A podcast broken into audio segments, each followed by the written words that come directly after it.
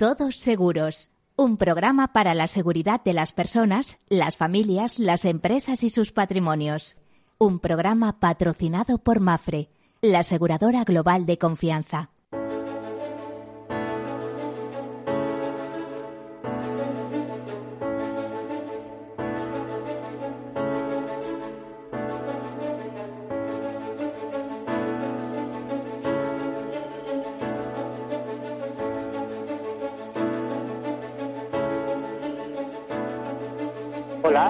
Bienvenidos, bienvenidos a este programa, a este programa en el que hablamos de seguros, seguridad, previsión, prevención, hablamos de riesgos y, damos opinión, información, eh, buenas ideas de cómo prevenir esos riesgos. Ya saben que todos tenemos eh, riesgos a lo largo de nuestras vidas, las distintas facetas que afrontamos que el riesgo es algo con el que hay que vivir, que no hay que tenerle miedo, que hay que afrontar esos riesgos de manera inteligente, que hay que hacer una correcta gestión de esos riesgos, lo cual empieza por ese proceso de risk management, de gestión de riesgos, que tiene su base primero en la identificación, porque si no somos capaces de identificarlos, pero vamos, esto es una cosa que trasciende a todas las esferas y a todos los estratos. Fíjense, el gobierno nuestro, cómo no supo venir ese riesgo que suponía una pandemia. Pero no nuestro gobierno, la humanidad al completo. Yo muchas veces me pregunto cómo el reaseguro, que es una verdadera atalaya para, para contemplar los riesgos y las eh, necesidades que va a necesitar, eh, que, que, tiene la sociedad para conseguir luego una buena cobertura, una buena cobertura aseguradora, no fue capaz tampoco de, de, ver esto. Si es verdad que hubo el famoso evento 201, eh, esa prueba que se hizo en Nueva York en el año en octubre de 2019, pero hasta ahí. Bueno, les decía, empieza por la identificación, sigue por el análisis, después por la financiación y cuantificación, y a partir de ahí por tomar ideas eh, decisiones. Eh, ¿Qué hacemos con ello? Nos los quedamos, en lo cual es una especie de autoseguro, o los transferimos al mercado, que es lo más inteligente. Y para transferirlos al mercado, la mejor fórmula siempre, eh, casi siempre, ha sido el seguro. ¿Por qué? Porque por un precio conocido somos capaces de asegurar, de garantizar capitales muy elevados ¿eh? que de otra manera sería casi imposible. Es tan buena idea el seguro que no me parece ni medio normal, ni cualquier persona inteligente lo entiende así, que pases 20, 30 años pagando el precio de tu vivienda y no tengas un seguro mínimo y que ese esfuerzo de 20, 30 años se pueda ir por el sumidero por no pagar 400 o 500 euros de seguro, ¿no? Bueno, pues dicho estas cosas, ya saben que el seguro es la solidaridad mercantilmente organizada, eso sí, para que el que pueda pagarla, en el caso del seguro privado, ya saben que hay seguro público y hay seguro privado, eh, al fin y al cabo la seguridad social es un sistema eh, público, eh, el sistema de pensiones también es un sistema público, en este caso de reparto, ya veremos con el tiempo si tiene que ir caminando de manera más efectiva hacia un sistema mixto, eh, que según algunos ya lo es, ¿eh? porque tiene un, pilar eh, que es de adscripción voluntaria. Ya saben que todo esto se basa en los tres pilares. bueno, pues dichas estas cosas vamos a comenzar hablando de algunos temas que interesan. Por ejemplo, esa noticia eh, en relación con eh, la operación salida que hemos tuvimos a primeros de julio, en el cual ya alguna entidad nos advertía que había 1.300 radares disponibles, 15 furgonetas camufladas, 11 drones, dos helicópteros, en fin, todo un dispositivo para vigilar la conducta al volante. Eh, también hace muy pocos días se ha presentado por parte de Fundación Línea Directa eh, los últimos datos de un estudio que se llama Reincidentes Viales, un peligro para todos, análisis y evolución 2009-2018. Bueno, pues ahí los conductores no salen muy bien retratados. ¿eh? Es una extrapolación. Yo no sé hasta qué punto puede responder a, la realidad. En alguna rueda de prensa que yo he ido con esta fundación de línea directa, les he expuesto mis argumentos y la verdad es que las respuestas tampoco han sido demasiado satisfactorias, pero en fin, vamos a darlas por válidas. Y dicen que eh, responsabilidad al volante, que cerca de 15 millones de conductores en España, que significa algo así como un 55%, se reconocen como reincidentes viales y uno de cada tres delitos en España se comete en contra de la seguridad vial, según este estudio. Pues parece que es eh, bastante bastante elevado. Dicen que se admiten conductas de la mayoría de los encuestados admite conductas de algo de alto riesgo eh, que reciben alguna infracción grave o muy grave en dos, tres o más ocasiones en el último año, algunos de los encuestados. Mm, repito que yo creo que el problema está en extrapolar todo esto. No sé si será verdad o será un poco alarmista. Eh, que eh, bueno, que cerca de 400.000, luego ya se disgrega un poco por, provincias, por ejemplo en Murcia, pues 400.000 conductores confiesan tener conductas eh, de alto riesgo, o el 62% de los conductores eh, asturianos, o el 55% eh, de los madrileños, o que pues 8 de cada 10 conductores desconocen que la tasa de alcohol se considera delito o sanción. En fin, un galimatías que en definitiva viene a, mostrar que hace falta mucha educación vial, mucho conocimiento, que no vale solo ponerse al volante, sino que hay que ser muy conscientes de la importancia de tener una conducta responsable al volante, no ya solo por nosotros, sino por lo que eh, por lo que llevamos entre manos y los daños que puede ocasionar. Y ojo, que un accidente lo puede tener cualquiera, que accidentes siempre ha habido. ¿eh? Por ejemplo, en este estudio, Línea Directa dice que el número de fallecidos en los últimos 10 eh, últimos 10 días de junio ha aumentado un 25% respecto al mismo periodo de 2019. Bueno, a lo mejor este año se puede justificar porque eh, estamos un poco enloquecidos saliendo con la famosa desescalada y la gente uf, está con ganas de todo, menos de seguir encerrada. ¿eh? Eh, de hecho, también se habla de que los accidentes de tráfico son una pandemia que cada año deja más de 1,3 millones de muertos en el mundo. Y en España la cifra pues supera los mil por poco, pero supera también los mil. Bueno, pues dicho esto, hablamos eh, con un experto en seguros, un mediador de seguros como es Carlos Yuk, de la correduría Yuchueli, en esta ocasión, igual que en, programas anteriores, pues hemos hablado con corredores de seguros de Pravia o hablábamos con el presidente de FECAS en el Valle de Arán. Esta vez lo hacemos desde Baleares con Carlos Yu. Carlos, eh, buenos, buen día. ¿Cómo va? ¿Cómo sí, muy buenos días a todos y a todas y encantado de hablar contigo, Miguel. Bueno, encantado con vosotros. A ver, yo te quería preguntar un poquito ¿Cómo ves toda la situación de los riesgos? A ver, son preguntas muy amplias, pero que tú me tienes que contestar un poco, eh, eh, muy, un poco gráficamente. ¿Cómo ves la situación del seguro? ¿Cómo ves eh, la evolución de las nuevas contrataciones? Y sobre todo, ¿qué está ocurriendo allí en, en, en Baleares desde el punto de vista asegurador? Este año se mantendrá la cosa o el hecho de que dependáis mucho, que vuestra economía dependa mucho del turismo va a tener incidencia también en el sector asegurador?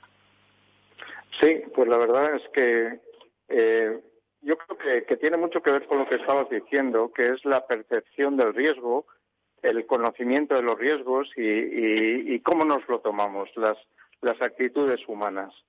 Y bueno, en realidad aquí el problema que tenemos es realmente serio porque tenemos una un monocultivo en materia económica que es el turismo y lo que gira en torno al turismo, es decir, el campo, las empresas de instaladores, el transporte, el transporte de personas, de mercancías, todo gira en torno a, una actividad eh, turística que además tiene un, problema añadido y es estacional.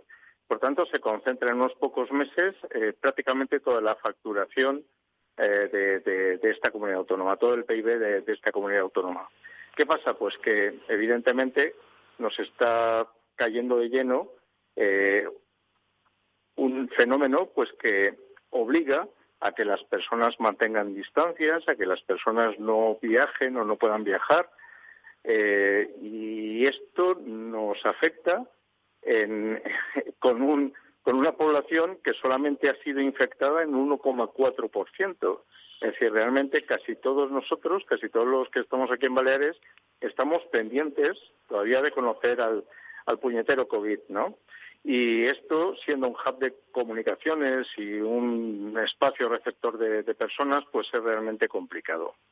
eh, la industria hotelera, la industria turística en general, pero especialmente la hotelera, pues está presionando fuertemente porque, porque evidentemente se, se ve venir eh, una recaudación eh, penosa y está presionando a la autoridad pues para que eh, se relajen las medidas, pero realmente es, es un tema preocupante. Yo desde el punto de vista de riesgos no lo veo, no lo veo claro, nada claro. Y eh, desde, el punto de vista de riesgos, imagino que ahora mismo eh, la labor se centra más en mantener carteras que nueva producción, porque a ver quién hace pólizas nuevas con el patio que tenemos, ¿no? Incluso muchos pequeños comercios dirán, pero si es que no vamos a tener ni un tercio de facturación, o ni siquiera eso. ¿Eh? Bueno, es que, estáis de calle... sí, se dan dos situaciones. La primera es que efectivamente las empresas están y las familias están viendo cómo sus ingresos disminuyen y en algunos casos incluso se evaporan. Bien, hay muchísimos hoteles, por ejemplo, que están cerrados, muchísimos negocios relacionados con el ámbito turístico que están cerrados y, por tanto, con una facturación cero. Eh, por otra parte, pues cabría pensar en que aquellos que, que vayan a tener actividad, pues estarían más interesados todavía en, colocar ciertos riesgos que hasta ahora no existían o no, no se veían, ¿vale? Como son el tema, por ejemplo, de las paralizaciones de negocios eh, a consecuencia pues de una medida decretada por la autoridad o la imposibilidad, por ejemplo, de, que lleguen sus clientes. Perdona, perdona, un segundito, que te dé un pequeño corte. Eso se hace mediante un seguro de contingencia, es un seguro de cancelación, eh, directamente, un seguro que normalmente no se suele hacer, que no. Bueno, para, para el ciudadano, el, aquel que viaja, pues efectivamente hay unas coberturas que se llaman de cancelación o de suspensión, eh, dependiendo de si, por ejemplo, sus vacaciones o sus vuelos directamente se cancelan o simplemente si serán pospuestos en materia de fechas, ¿verdad? Sí, sí, eh, está claro, pero imagínate hablamos de negocio, en, un bar, en un, en un restaurante, ¿no? Sí, en un bar, en un restaurante, en un hotel, se debería gestionar a través de una cobertura de pérdida de beneficios, es decir, un seguro de contingencias o una cobertura dentro de su seguro de, de multirriesgo. Lo que pasa es que en ese caso todos los seguros eh, que existen en el mercado contemplan la paralización de negocio exclusivamente si existe un daño material previo que provoca la, suspensión de la actividad. Pero si es una circunstancia como lo que hemos vivido ahora, está expresamente fuera del marco de cobertura de, de las pólizas de daños materiales. Esto es un poco penoso porque efectivamente mucha gente va a tener unas pérdidas de beneficios impresionantes y no van a tener a quién recurrir. De hecho, me consta que el Consorcio de Compensación de Seguros ya está estudiando esta posibilidad. O sea, es decir, esto habría que incorporarlo. Esto lo tenemos ahora, pero nos puede venir otra oleada dentro de cinco, seis o siete años, ¿no? Y, o, meses, pues pensemos que estamos ante un virus y los virus tienen a veces la, la, la costumbre de matar. Por ejemplo, podemos estar vacunados para la gripe del año pasado, pero si aparece una nueva cepa nos va, nos va a afectar, ¿verdad? Entonces, algo así podría ocurrir incluso con una mutación del COVID-19. eh, vosotros personalmente, ¿cómo, ¿cómo vais en vuestra correduría? ¿Habéis conseguido mantener negocio, etcétera? Sí, bueno, nosotros en particular es que tenemos una correduría bastante especial en el sentido de que nos dedicamos a riesgos especiales, seguros a medida y sobre todo a responsabilidades civiles.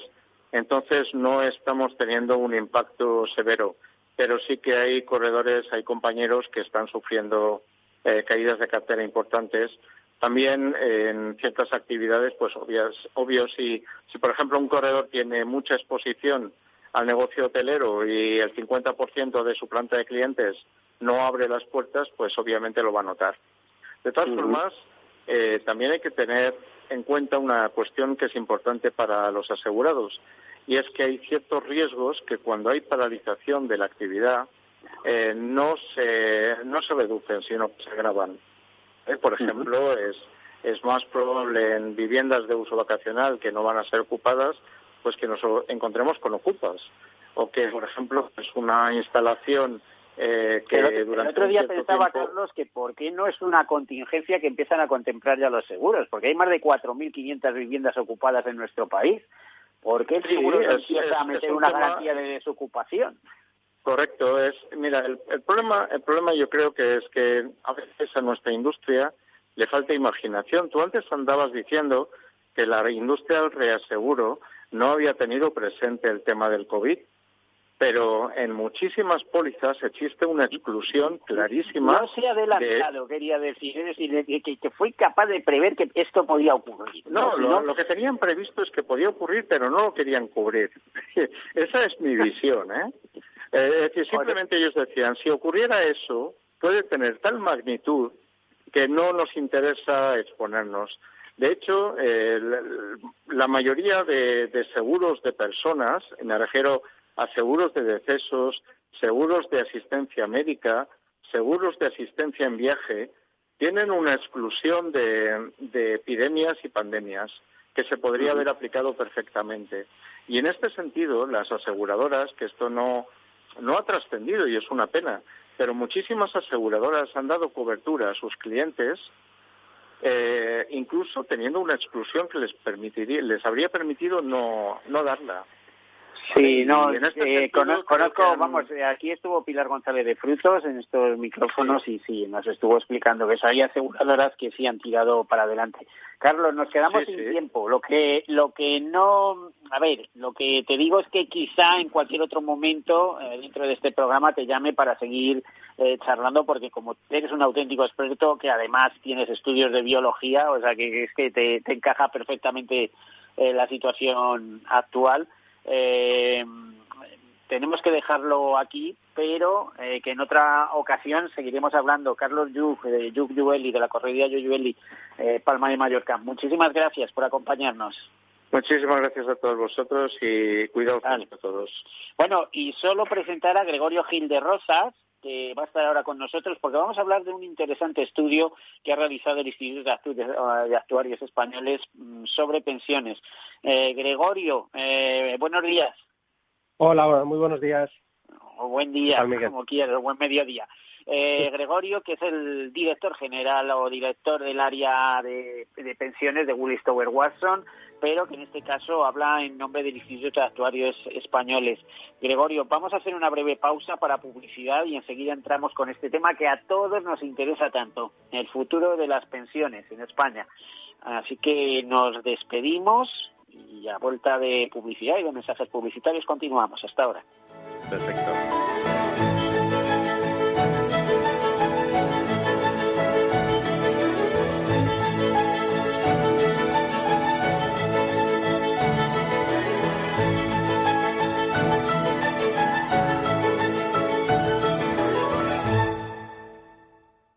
Imagina un seguro de salud que te ofrece todas las especialidades con los mejores centros y profesionales. Imagina que puedes ver a tu médico y hablar con él cuando quieras. Deja de imaginar y contrata tu seguro de salud Medifiac. Con una nueva app móvil de videoconsultas médicas. Infórmate sobre Medifiac con tu mediador o en fiac.es. Fiac Seguros. Descomplícate. Picos de Europa, 10 de la noche, población más cercana a 30 kilómetros y tu coche no arranca. Este verano tu coche no puede fallar y tu seguro aún menos. Por eso con Mafre tu seguro de coche tiene asistencia 24 horas incluso en vías no altas. Ahora hasta un 50% de descuento y muchas ventajas más. Consulta condiciones en mafre.es. Mafre mi jubilación, el fondo para el máster de mis hijos, la hipoteca de la casa, vender o no vender el apartamento de la sierra, las acciones, el máster, la jubilación, el apartamento, las acciones, la jubilación, el máster, la hipoteca. Cariño, ¿estás bien? ¿Quieres que coja el coche yo? ¿Necesitas ayuda para el asesoramiento de tu patrimonio y tus finanzas? AXA Exclusive te ofrece asesoramiento patrimonial y financiero personalizado. Entra en axa.es barra exclusive e infórmate. AXA Exclusive, reinventando el asesoramiento patrimonial y financiero. Soy José Luis, director de Seguros García Ochoa, y quiero darte mi teléfono personal para asesorarte, hacerte un estudio de todos tus seguros y ayudarte a ahorrar. Toma nota, 679 48 20 40. Repito, 679 48 20 40. Mi compromiso, estar más cerca de ti. José Luis García Ochoa, Premio Empresario del Año Fedeto 2019. Seguros García Ochoa, comprometidos con las personas. En Renta 4 Banco lo tenemos claro. Este verano nos quedamos en España. Quédate con nosotros y consigue un 20% de ahorro en comisiones sobre las aportaciones que realices a nuestros fondos de inversión. Accede a los mayores mercados del mundo siempre desde España. Este año más que nunca. Gracias por invertir en lo nuestro. Consulta las bases en r4.com o infórmate en cualquiera de nuestras oficinas. Renta 4 Banco, tu banco especialista en inversión. ¿Quieres anunciar tu negocio en la radio? Entra en el clubdelaradio.com. La compra es online, pero no os vamos a negar que nos encanta que nos llaméis. El teléfono, olvídate, no te vas a acordar. Entra en el clubdelaradio.com. Tu audio y tu campaña de una forma sencilla y rápida. Contrata anuncios en radio al mejor precio. elclubdelaradio.com. Capital Radio, la genuina radio económica.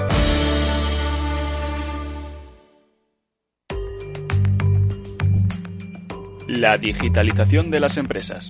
Silvia Leal. Ya lo vamos viendo, ¿verdad? Ya vemos que hay luz al final del túnel y que poco a poco vamos saliendo de esta, pero todavía hay que aguantar el tirón, ¿verdad? El tiempo que nos queda. ¿Y cómo hacerlo? Nos lo preguntamos mucho. ¿Cómo hacerlo? Y por ello os quiero recordar la historia del vendedor de bocadillos.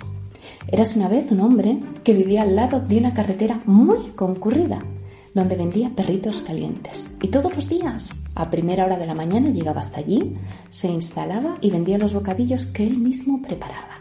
Y su negocio iba tan bien que pudo pagar una buena educación a su hijo en una universidad del país. Todo iba genial, hasta que su hijo acabó los estudios, volvió a casa y notó que su padre continuaba con la misma técnica de siempre. Así que decidió tener una conversación con él. Padre, ¿no te has enterado? Hay una crisis en el mundo. Todo está muy grave y el país va a quebrar dentro de poco. Así que su padre, después de escuchar a su hijo, pensó que tenía que ahorrar y cambió el pan por uno más barato y las salchichas por unas más baratas y de peor calidad. Y para ahorrar también dejó de hacer los carteles de publicidad. Estaba tan abatido por la noticia que además dejó de ofrecer el producto en voz alta y de atender con entusiasmo a sus clientes. Las ventas comenzaron a caer y fueron cayendo y cayendo hasta que finalmente su negocio quebró. Y un día el padre, muy triste, le dijo a su hijo, gracias, tenías razón, es la peor crisis de la historia.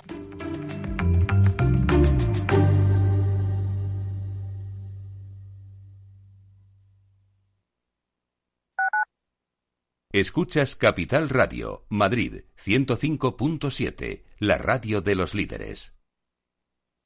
Disfruta de la mejor cocina gallega en Montes de Galicia. Todo un clásico moderno en el barrio de Salamanca. Disfruta de la variada dieta atlántica, de las mejores carnes y pescados tratados con respeto y transparencia y regados con una de las mejores bodegas de la zona. En grupo, en familia o en pareja, Montes de Galicia te ofrece el espacio perfecto en cada ocasión. Esto te estás perdiendo si no escuchas a Luis Vicente Muñoz en Capital, La Bolsa y la Vida. Las posiciones cortas lo que son es el buitre que devora el cadáver. El cadáver es anterior, ha muerto antes. No te confundas. Capital, La Bolsa y la Vida, el original. Hornos San Onofre. Somos pasteleros y eso nos gusta. Utilizamos materias primas que nos hacen disfrutar y elaboramos todos nuestros productos de forma artesanal, sin sucedáneos, ni margarinas, ni grasas trans. Sabemos que las cosas buenas son importantes. Con el hashtag buscamos gente dulce. Hornos San Onofre, calle San Onofre 3, teléfono 91 532 9060 y calle Hernani 7, teléfono 91 554 3396. También nos encontrarás en el mercado de San Miguel, www.pasteleriasanonofre.com. Capital Radio. Aportamos valor.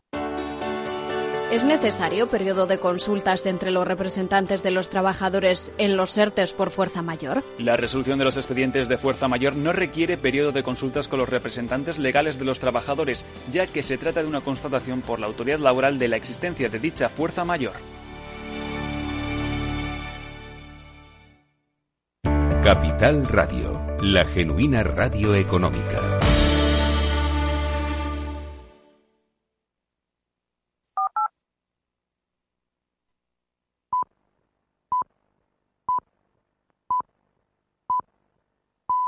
Todos seguros. Un programa patrocinado por Mafre, la aseguradora global de confianza.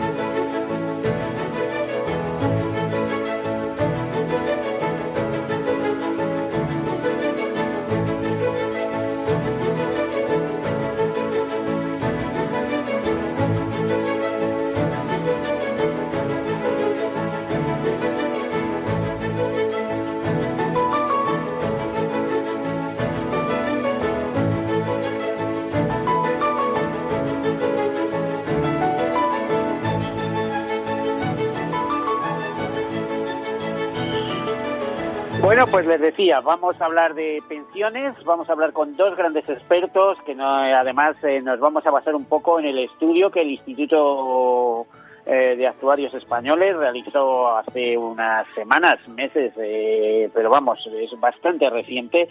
Estamos hablando con Gregorio Gil de Rosas, al que de nuevo damos la bienvenida, representante del Instituto de Actuarios Españoles para, la, para este estudio y además es director del área de pensiones de Willis Torres Watson. Y también con Enrique de Besa, que le damos la bienvenida, es el doctor Enrique de Besa de la Universidad de Valencia. Eh, buen día, eh, don Enrique. Bueno, parece que no me escucha. ¿Gregorio? Sí, yo sí que estoy aquí, Miguel. ¿Qué tal? Muy buenas. Gregorio, vale. Ah, Enrique también está. Bueno, he intentado saludarme, no ha sido posible. Gregorio, eh, hazme un poquito la presentación de este estudio que habéis hecho y cuál era su finalidad. Sí, perfecto.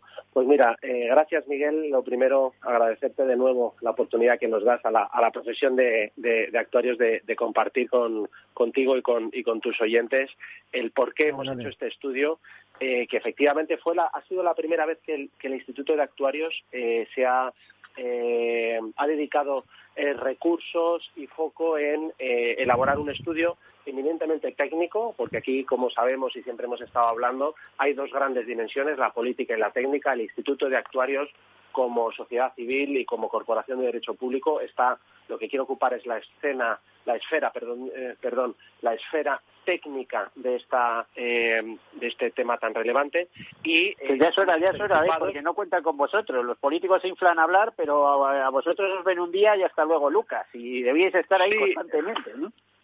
Sí, sí, pero bueno, seguiremos insistiendo efectivamente porque somos conscientes de que las decisiones son políticas, pero se tienen que basar en, en, datos, en, aspectos técnicos que aquí el, propio instituto pues está muy bien posicionado para, para compartir con la sociedad, con los políticos, eh, eh, la máxima transparencia, también pensando en todos los jubilados que tenemos, en los más de 9 millones de, pensionistas que tenemos, pero también en los más de 18 o 19 millones de trabajadores cotizantes que también querrán cobrar en un momento dado. Y esta ha sido la primera vez que a través de este estudio que hemos eh, realizado, pues eh, hemos puesto eh, negro sobre, sobre blanco en un informe completo analizando cinco grandes dimensiones que ahora os comentaremos porque eh, Enrique ha sido el coordinador técnico de este estudio que ha aglutinado a, mucho trabajo, muchos expertos pensando en el tema, actuarios y no, actuarios, es importante también, es decir, hay muchos expertos que, eh, que no siendo actuarios sí que quieren colaborar con nosotros y nos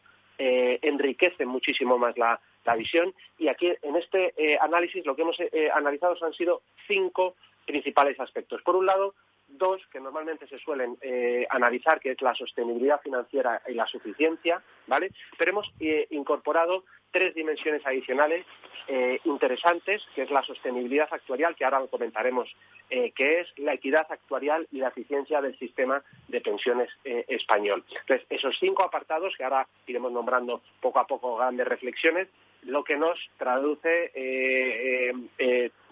los distintos análisis que hemos realizado es que que, bueno, pues que el sistema español pues eh, no goza de muy buena salud financiera y que en el futuro pues eh, va a ir eh, incluso a peor, ¿vale? Entonces, esto se ha tenido en cuenta sin tener en consideración ningún impacto de, del COVID-19 porque lo realizamos justo antes de, anunciar, vamos, de, de, acontecer este, este tema eh, en cuyo caso habrá que distinguir también cuando eh, refresquemos de alguna forma este estudio los impactos más estructurales, que son los que salen de este informe, de aquellos más coyunturales, que lo que va a hacer es que incluso las expectativas, las peores expectativas que, veíamos, pues que, cuando consideremos este año van a ser incluso bastante peores, ¿vale? Mm, a ver, eh, Enrique, ¿estás por ahí? Enrique de Besa.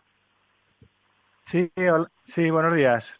Buenos días. Hola, buenos días o buen día. Eh, bueno, te, presentaba antes, doctor Enrique de Besa, economista, actuario, eh, eh, docente de la Universidad de Valencia, uno de los grandes expertos así considerados por el Instituto de Españoles, por todos tus compañeros de profesión, y has participado también en este estudio.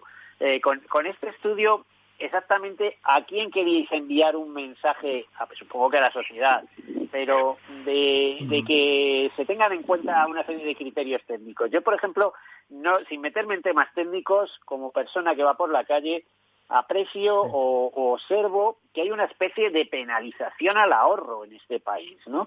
Es decir, en, usted no ahorre que hay que consumir para mover economía. Ya sabemos que el 70, a veces hasta el 80% de la economía es consumo, etcétera. Pero pero es que hay que hacer las dos cosas, hay que ahorrar y hay que consumir y hay que favorecer el ahorro. Y parece ser que este gobierno está pensando en quitar los incentivos al ahorro previsión, que es eh, la mayor tasa de ahorro que tiene cualquier país eh, avanzado, cualquier nación avanzada. A ver, tenemos que caminar hacia un sistema mixto de pensiones, tenemos que ahorrar, hay que incentivar el ahorro en vez de penalizarlo. Enrique, una serie de cuestiones que quedan ahí. Sí, bueno, está claro que en la etapa pasiva eh, los, ingresos disminuyen y por lo tanto hay que redistribuir desde la etapa activa a la pasiva.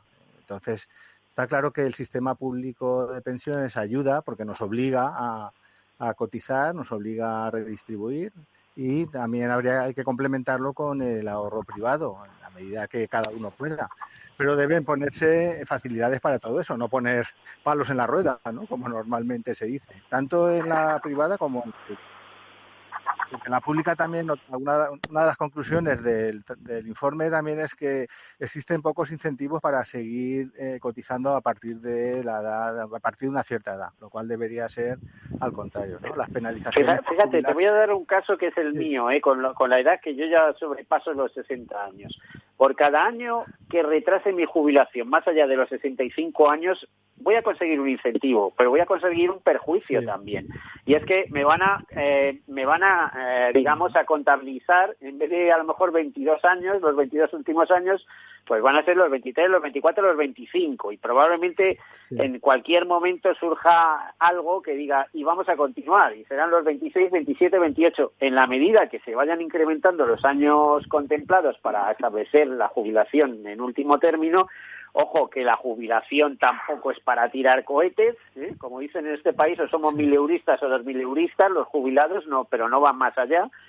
Pues no sé dónde están las ventajas. De, oiga, mire, es que si tiene más de 40 años cotizados, le damos a lo mejor 45 años, como sería mi caso, que voy, voy a batir un récord eh, llegando a 50, eh, le vamos a dar un 4% más. O sea, pero es que lo que me dan por un lado me lo están quitando por otro. O sea, a, ver si nos ponemos, eh, ponemos las cosas en, en, condiciones, ¿no? En fin, es una manera de hablar. Sí, claro, por ejemplo. Sí, sí. El 4% ese que has comentado, que es la mejor bonificación a la que puedes acceder en caso de que hayas cotizado muchos años, como, como es tu caso. Eh, lo que 48 49 años tengo ya. Pues, pues, muchos, muchos son, sí. Ya tiene mérito también. ¿eh? Pero lo que hacemos también es valorarlo actuarialmente, porque claro, retrasar un año es que vas a cobrar un año menos la pensión, hay que ajustarlo por las probabilidades de supervivencia y lo que decimos es que ese 4% está mal calculado, que debería ser un 6, un 7 o más para que sea para que haya un incentivo y para que tú no pierdas, como estabas diciendo, por retrasar la edad de jubilación. ¿no? sí, pero si tienes, ahora mismo hay dos amenazas. Una, que te, que te van a contemplar más años de cotización y dos, que te va a entrar en vigor el factor de sostenibilidad en 2023 que te va a reducir. O sea, no me compense por un lado y me lo quite por otro, porque todo lo que quiero es jubilarme a los 63 y quitarme en medio. Sí, pues no te, te están poniendo palos en la rueda, ¿no? Como estaba, estábamos comentando antes. Ese es uno de los problemas que queremos. Sí, sí, sí, pero bueno, eh, es la, la, generalidad, porque si te jubilas anticipadamente, para los que quieren jubilarse anticipadamente, los coeficientes que les aplican también son muy, son muy penosos, porque te están quitando hasta un 8% por cada año que, eh, que, anticipes la edad de jubilación, ¿no? Y eso tampoco está bien calibrado, ¿no? Entonces, este estudio, digamos que lo que hace es intentar ver desde un punto de vista de ciclo de vida, no solo de, puntualmente lo que ocurre este año en la seguridad social, sino ver lo que ocurre con las cotizaciones de una persona y con todas las pensiones, ver si eso estaba bien calibrado o, no. Y la conclusión es que no, que, se penaliza mucho si te jubilas antes y te bonifica un poco si te jubilas después de la edad ordinaria de jubilación. Entonces, retrasar o fórmulas mixtas que, bueno, yo creo que han empezado lentamente, pero que cada vez van a más, que es el, los modos de jubilación activa, ¿no? De cobrar una parte de la jubilación o cobrarla entera, pero creando puestos de trabajo, lo cual eh, pues honra mucho a aquellas personas que quieren continuar de alguna manera, no tan activamente, pero que, pueden estar supervisando sin necesidad de estar 14 horas trabajando. Por ejemplo, digo, caso de los autónomos, que tú ya sabes que eso es una dedicación tremenda, ¿no? Eh, pues eh, habría que verlo de alguna manera. Por otro lado, fíjate, te iba a contar, ¿qué opinas que, por ejemplo, en los planes de pensiones están dando vueltas a ver cómo quitan eh, esa deducción fiscal de hasta 8.000 euros? Están venga a darle vueltas y yo muchas veces pienso, pero vamos a ver, ¿esta gente qué piensa? Quitar eh, los 8.000 euros de deducción fiscal, pero que pagues eh, en el momento de recuperar ese dinero. O sea, decir, cuando quieras eh, consolidar tus derechos y recuperar tu dinero, pues eso te va, te va a sumar a efectos, va a tener eh, como si fueran ingresos de trabajo y vas a tener que pagar impuestos por ello. Esto es una especie de locura, ¿no? Que si no estamos de acuerdo en deducir y queremos pagar luego, pues crea neutralidad fiscal respecto a ese ahorro. Pero no me lo castigues, ¿no? Digo yo, ¿no? Sí, no, eh, yo creo que hay bastante confusión con, con lo del tema, por ejemplo, de planes de pensiones, que se cree que la gente parece que haya una, un ahorro Pero que tienes una fiscalidad decidida, parece un chollo, pero que no es un chollo. es diferir el pago, es diferir el pago, que es lo que ocurre con las pensiones públicas también. Estás difiriendo el pago y entonces te aparece en tu declaración del impuesto sobre la renta como rendimiento del trabajo, porque antes te lo has podido deducir.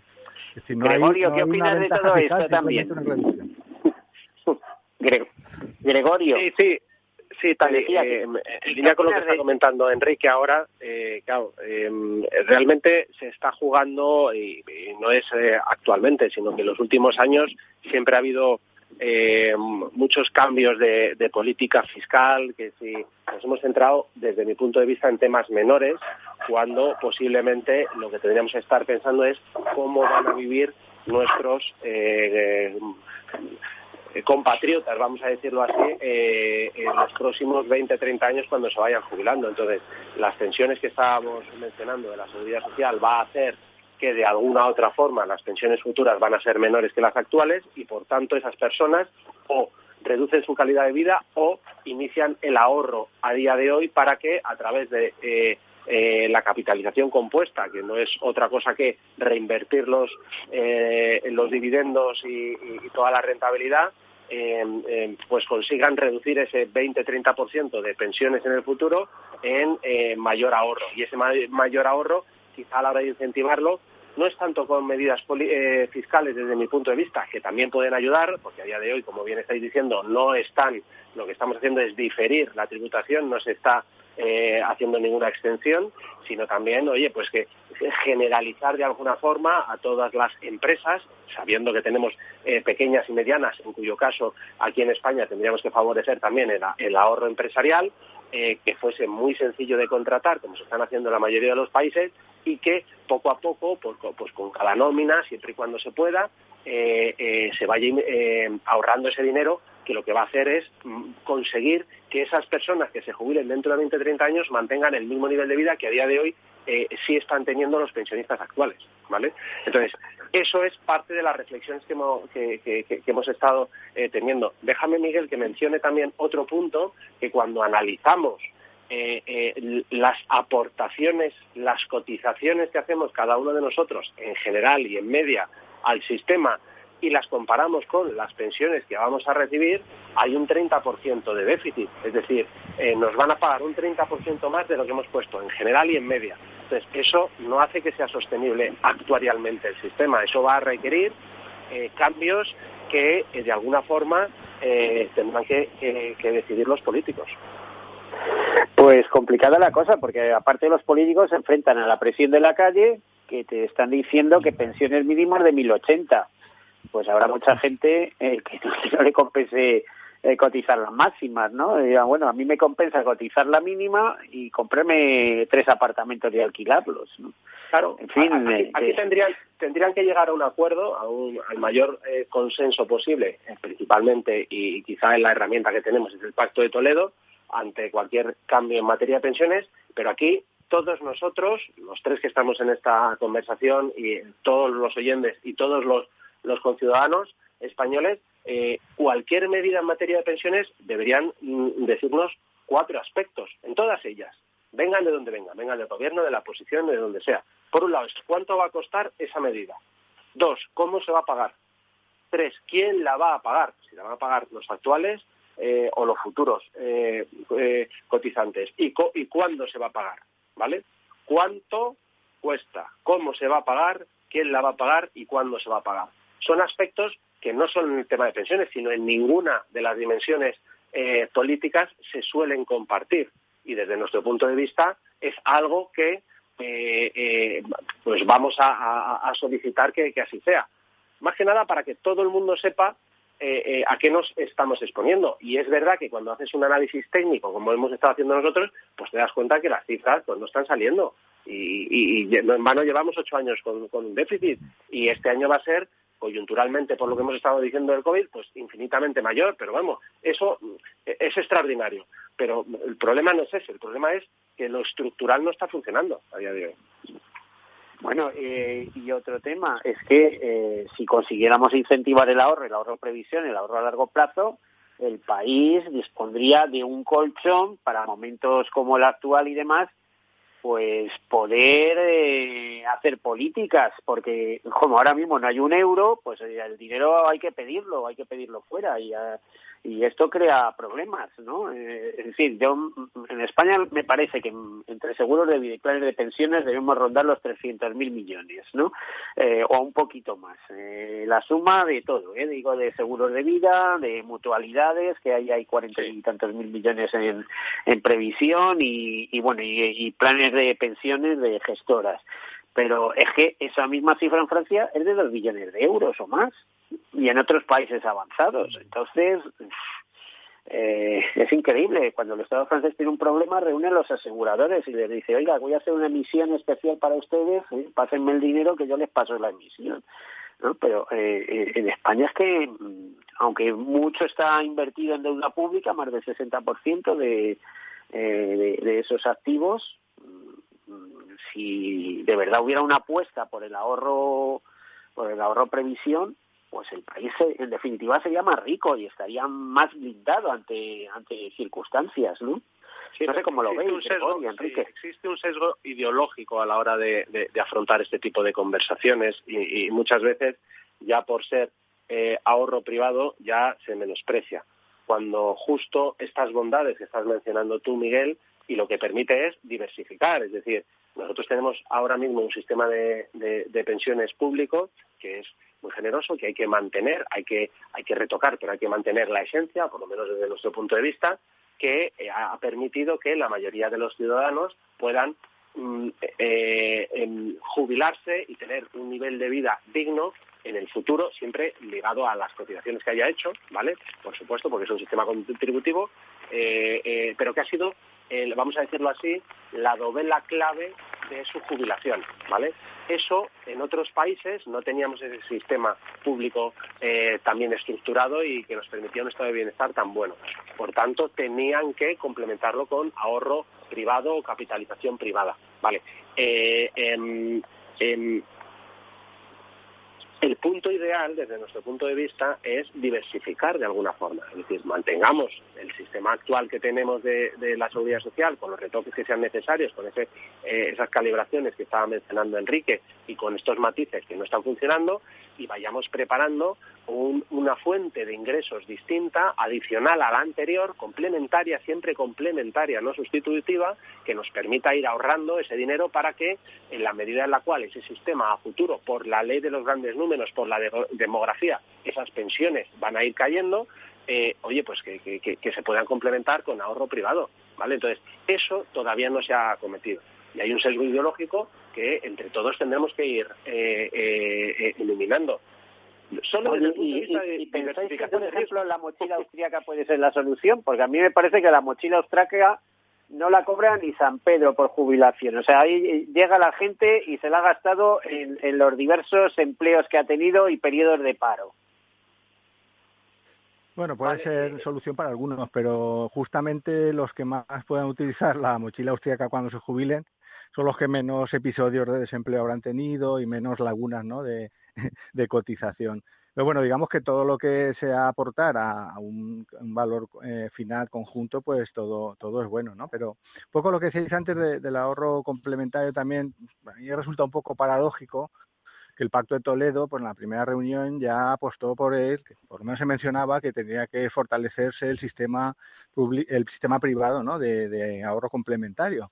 Pero luego eh, difícilmente la gente puede o, no tenemos tampoco la, conciencia de que eso es importante porque tampoco nos están informando de cuál es la pensión pública que vamos a cobrar. Entonces, hasta mucha gente confía en la pensión pública cuando se jubile, entonces piensa que a lo mejor no hace falta ahorrar pero bueno, pues casi todos los estudios coinciden en que esta pensión en el futuro va a ir disminuyendo en porcentaje de, sobre el salario y por lo tanto si quieres mantener el nivel de vida o un pequeño descuento, habría que ver qué cantidad necesitaría yo complementar, ¿no? Y falta, yo, yo creo que falta transparencia, falta información sobre temas, ¿no? Pero resulta un poco paradójico, por un lado te digan que hay que fortalecer, pero por otro lado no te indican qué pensión vas a cobrar y por lo tanto no sepas si cuánto tengo que complementar, ¿no? cuánto sería necesario complementar.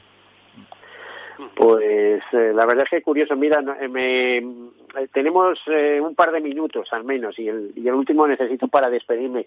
Gregorio, Enrique, a ver, ¿alguna reflexión rápida en medio, medio minuto? Hombre, yo, yo, yo, yo trasladaría un mensaje de, de, altas miras y, y, y de... Mm, esto es una cuestión de Estado realmente. Entonces, aquí, eh, avalándose eh, y apoyándose en análisis técnicos, porque lo que estamos haciendo aquí en España no deja de ser exactamente, digo el Instituto de Actuarios, no deja de ser exactamente de lo que nuestros colegas en otros países, en Estados Unidos, en Canadá, en Japón, en, infinidad de países, están compartiendo y ya han compartido y forman parte del diálogo eh, a la hora de estructurar cualquier solución eh, en materia de pensiones. Es alta mira, foco en el largo plazo, em, medidas eh, lo más consensuadas posibles con un aval técnico. Sabemos que las decisiones son políticas y ahí no vamos a entrar y, pues eh, unos partidos abogarán por eh, unas medidas de un calado, otros de otro, pero todo va a tener unas consecuencias económicas que esas son las que hay que medir y hay que, compartir con la sociedad. Como hablábamos de transparencia pues, tenemos que dejarlo aquí. Ya no llegamos ni a las últimas reflexiones de Enrique de Besa.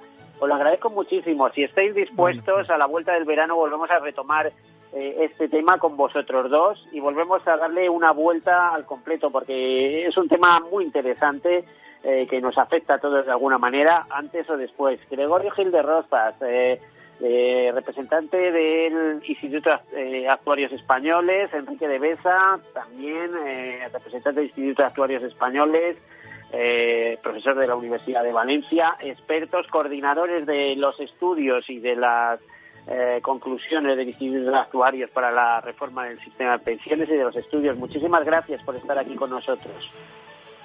Nada, un placer. a vosotros. ¿eh? Estamos bueno, pues hasta aquí hemos llegado. ¿eh? Aquí queda hoy el programa, hasta la semana que viene. Como... Todos seguros. Un programa patrocinado por Mafre, la aseguradora global de confianza. Centro Ciudad Sol, 38 grados a la sombra, rebaja, 6 horas visitando tiendas y la luna del coche rota. Este verano tu coche no puede fallar y tu seguro menos. Por eso con Mafre tu seguro de coche tiene centros de servicio exclusivos. Ahora hasta un 50% de descuento y muchas ventajas más. Consulta condiciones en mafre.es. Mafre. ¿Qué opinas del chalet de la playa? ¿Que no es momento de vender? ¿Y qué fondo es mejor para el máster de Laurita y Juan?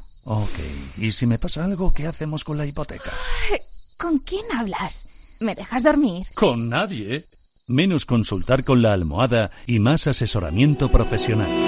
AXA Exclusive te ofrece asesoramiento patrimonial y financiero personalizado. Entra en axa.es barra exclusive e infórmate. AXA Exclusive, reinventando el asesoramiento patrimonial y financiero. Sí, sí quiero. Quiero tener siempre disponible a un buen equipo de abogados. Quiero tener un servicio telefónico de asistencia jurídica ilimitado. Quiero expertos que defiendan mis derechos como consumidor y como ciudadano. Quiero ARAC. ARAC. Lo nuestro es defender lo tuyo. Contáctanos en arac.es en el 992 2095 o consulta a tu mediador. Amaneces antes que el sol y conviertes la tierra en frutos y creas la lluvia y superas plagas y tormentas y peleas contra viento, granizo y cada día empiezas de nuevo. Eres de una naturaleza especial, por eso hay un seguro especial para ti. Agroseguro, más que un seguro.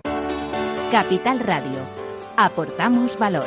¿Cómo se distribuyen los avales de la línea ICO COVID-19 entre las entidades financieras? Para asegurar un adecuado reparto de los avales entre los operadores financieros, se ha aprobado una distribución separada de los dos subtramos, uno para pymes y autónomos y otro para grandes empresas. En cada uno de ellos, el importe se distribuirá entre cada entidad financiera en función de su cuota de mercado a cierre de 2019. Por un lado, en relación al crédito a autónomos y pymes, y por otro lado, a grandes empresas, según la información comunicada por el Banco de También tendrán acceso a esta línea las entidades financieras que a cierre de 2019 no tuvieran saldo de crédito registrado en el Banco de España con una cuota agregada del 1%. A partir del 30 de abril, los importes de aval asignados y no utilizados por las entidades se distribuirán entre el resto de operadoras que hubieran agotado sus líneas, de forma proporcional al importe de aval que hubieran utilizado hasta dicha fecha. Capital Radio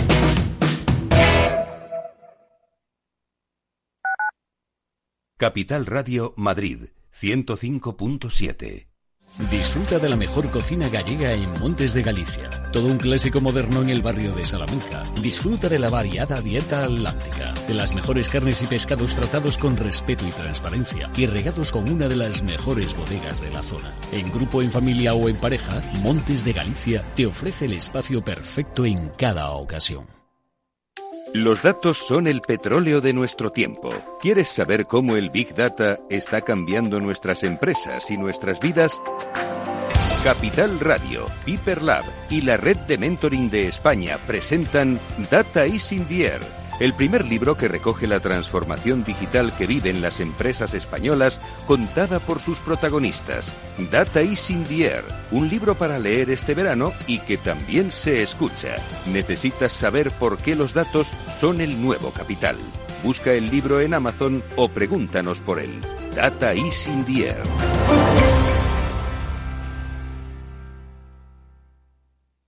En el restaurante Gaztelubides somos rigurosos con la selección del producto para crear recetas imaginativas que acompañamos de una bodega generosa y brillante y de nuestra magnífica terraza durante todo el año.